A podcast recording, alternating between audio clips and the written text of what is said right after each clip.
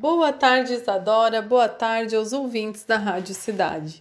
Eu sou Camila Barreto e este é o momento da medicina tradicional chinesa no programa Estúdio Cidade. Para quem acompanha o meu quadro, na semana passada eu falei sobre algumas atitudes a tomarmos na primavera para termos saúde nessa e na próxima estação. Então a primavera ela vem trazendo energia de renovação, é, energias de ar livre, né, de vento, de deixar os cabelos soltos, de usar roupas mais largas, preferir exercícios de alongamento flexibilidade, enfim, um monte de atitudes relacionadas a essa renovação da primavera.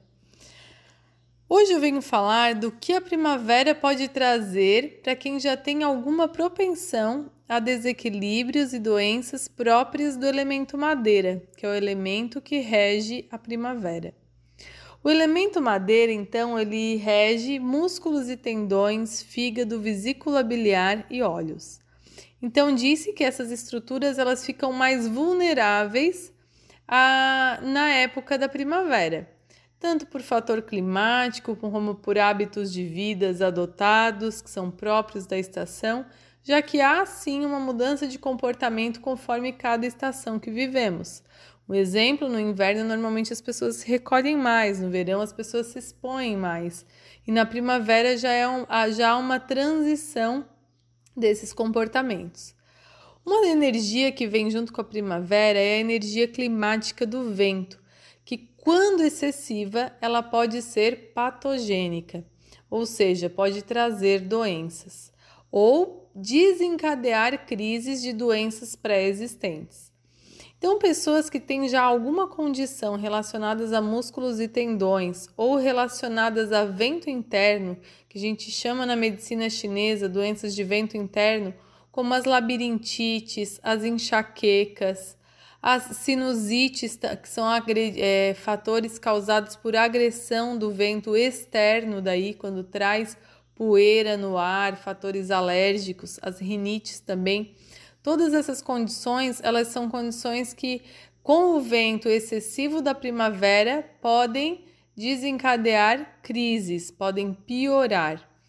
Então, uma atitude a ser adotada para quem tem essas condições pré-existentes é se proteger do vento.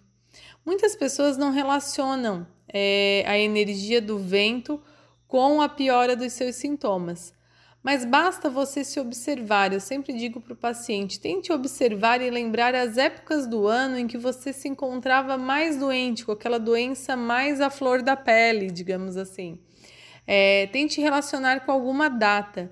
Né? Então, eu sempre faço a analogia, por exemplo, que no Dia das Almas, que é na primavera, é um dia que tem vento muito forte. Sempre me marcou muito isso, porque a gente às vezes visitava os antepassados no cemitério e era muito vento.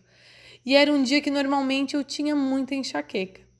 Então, a partir do momento que a gente passa a se conhecer e entender que aquele vento, por exemplo, traz, é, aumenta o sintoma da dor de cabeça, da enxaqueca, na medida em que você se previne, se protege num dia de vento, vai fazer com que as crises não aconteçam, ou aconteçam muito mais rápidas, com um intervalo muito maior entre uma e outra.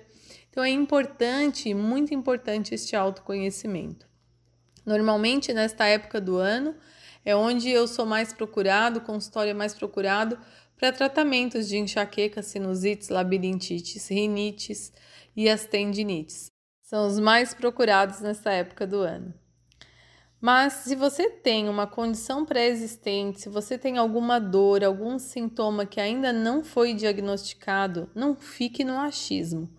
Procure um profissional, faça o diagnóstico correto da sua condição, da sua doença, do seu desequilíbrio. Faça um tratamento natural também. O tratamento natural ele pode ser complementar ao tratamento convencional e ele vai fazer com que o seu tratamento seja mais eficaz, com uma dose medicamentosa menor, com uma melhora mais rápida, com menos efeitos colaterais. Paciente só tem a ganhar quando ele une os conhecimentos da medicina convencional com os conhecimentos de medicinas e práticas naturais, como é a medicina tradicional chinesa.